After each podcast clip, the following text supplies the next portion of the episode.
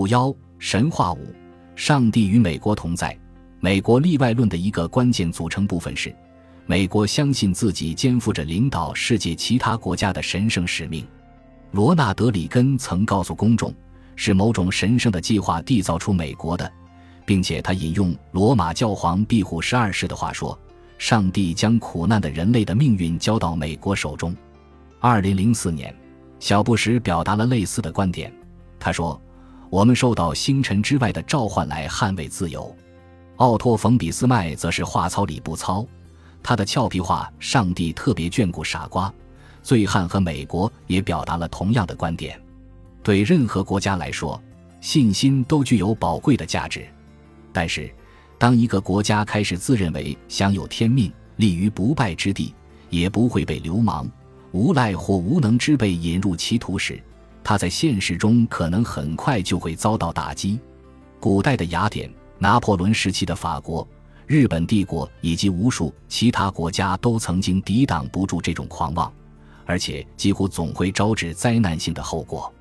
美国虽然取得了许多成功，但很难对挫折、荒唐和愚蠢的错误免疫。如果你有任何疑问，不妨稍加思考：十年来不明智的减税，两场代价高昂又不成功的战争，再加上一场主要由贪婪和腐败引发的金融崩溃，这些如何毁掉了美国在二十世纪末享有的特权地位？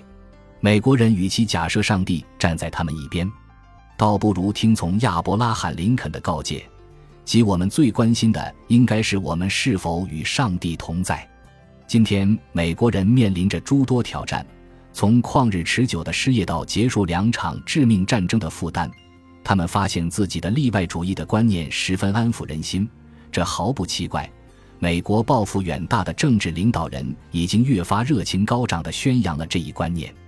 这种爱国主义观念确实有其好处，但也会让美国对其在世界上的角色产生根本误解，从而做出错误的决定。同所有国家一样，美国有自己的特质，但它依然是一个包含在竞争性全球体系中的国家。